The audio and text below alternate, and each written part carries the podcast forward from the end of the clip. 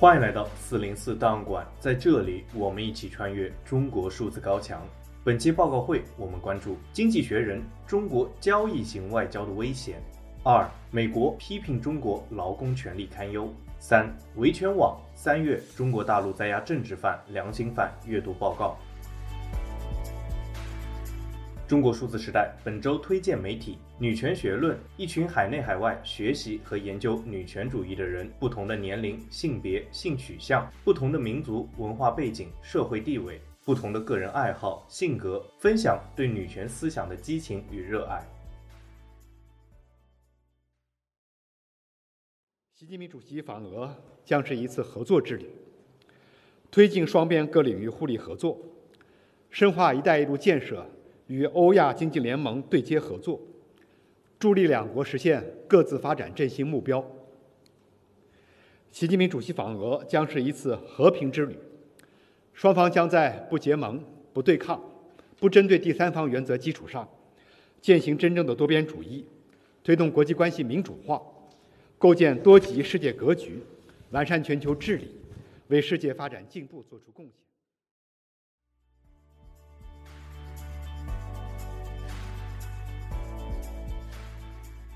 我们刚才听到的是外交部在习近平访问俄罗斯之前的相关阐述。我们首先关注《经济学人》中国交易型外交的危险。《经济学人》发布了一篇文章，分析中共当局外交政策的世界观。作者指出，中共当局希望改变美国主导的基于规则和人权的国际秩序，而建立起一种便于大国之间交易的交易型国际体系。文中将这一体系评价为一种唯利是图的世界观。经济学人举例，习近平出访俄罗斯后提出一项和平计划，并呼吁尊重所有国家的主权，但是对于俄罗斯侵占乌克兰六分之一的领土这一事实却视而不见。其中，作者指出，中国的做法并不是即兴的，而是系统的和充满意识形态的。邓小平的政策是要求中国韬光养晦，但习近平希望重塑一九四五年后的世界秩序。此外，中国的新口号试图借用和颠覆二十世纪的规范语言，让多边主义成为一个抛弃普世价值而平衡大国利益的世界秩序的代名词。作者指出，在西方国家以外，这种世界观非常受欢迎。他举例，乌克兰战争中，虽然现在西方各国都表现出了决心，但是至少有占到全球 GDP 百分之四十的一百多个国家。并没有执行制裁。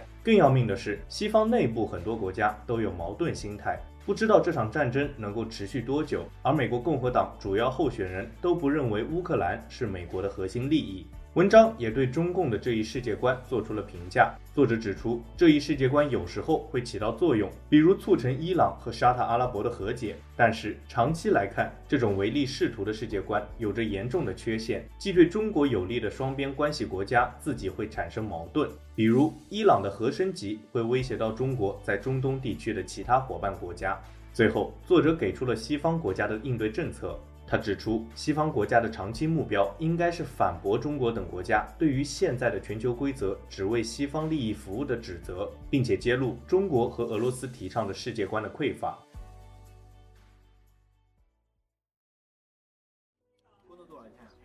工资一天一百七八，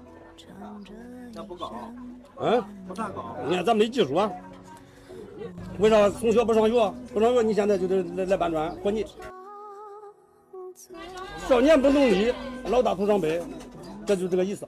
小时候不学习，大了以后没学问。你像我这，为了挣钱能好好的供孩子上学。你这现在没学问，没学问你就得干搬砖活，你在工地上。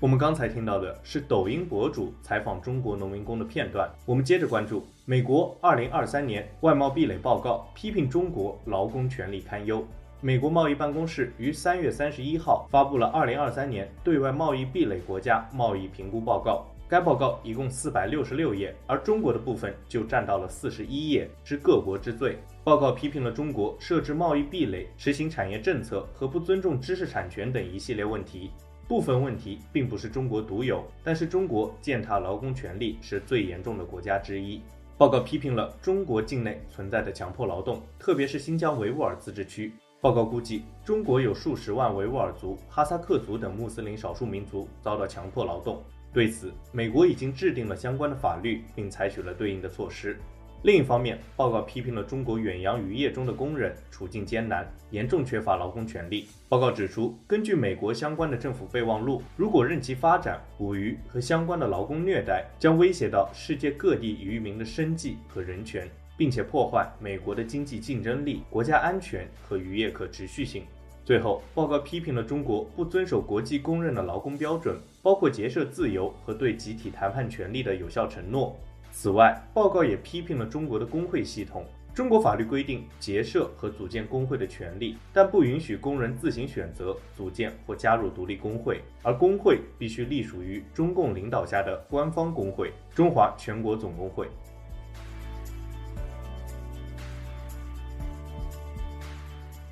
我们最后关注维权网三月中国大陆在押政治犯、良心犯阅读报告。公民维权志愿者联网组织维权网于三月三十一日发布了三月中国大陆在押政治犯、良心犯阅读报告。根据该报告，维权网上期名录中的两人被判刑，另有三十人刑满释放，其中包括成都白纸运动中被捕的黄浩和胖虎夫妇。此外，本月新增三人被刑事拘留，和新增四十一人被判刑，共计四十四人。主要的原因是售卖圣经、维权、上访、从事民主活动和人权活动等。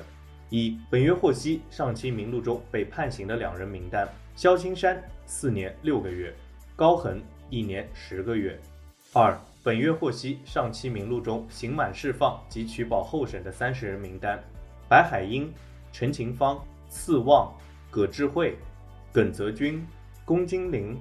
郭慧丽、郭淑芬、洪永忠、吴庆兰、胡石根、李文德、李一恒、石在和。邵明亮、宋春元、苏慧娜、王登昭、严喜华、姚中梅、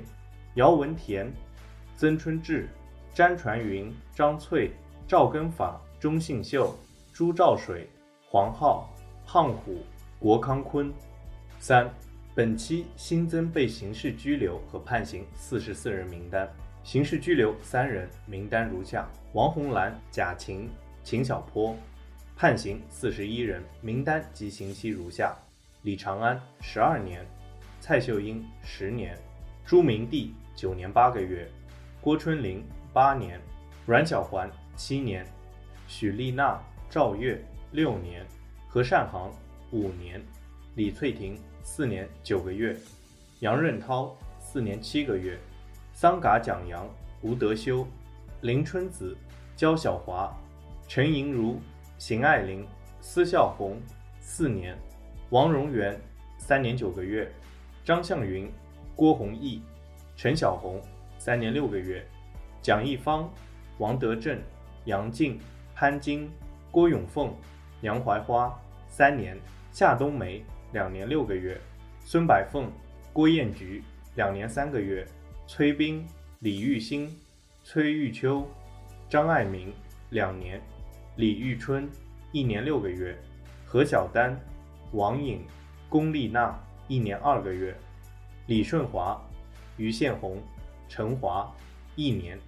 截止发稿为止，中国目前共有一千五百名在押政治犯、良心犯，其中死缓十一人，无期徒刑十八人，有期徒刑一千二百五十五人，羁押未判二百一十六人，另有大量人员被精神病和强迫失踪，并未完全统计在内。本周我们还需要关注的有非营利组织中国劳工通讯对于中国劳工权利的追踪。三月份，中国发生了安全事故三十四起，工人集体行动一百零八起，工人求助一百一十起，均高于二月份的数据。以上就是本期报告会的全部内容。中国数字时代 （CDT） 致力于记录和传播中文互联网上被审查的信息，以及人们与审查对抗的努力。欢迎大家通过电报、china gram 平台向我们投稿，为记录和对抗中国网络审查做出你的贡献。投稿地址请见文字简介。阅读更多内容，请访问我们的网站 cddot media。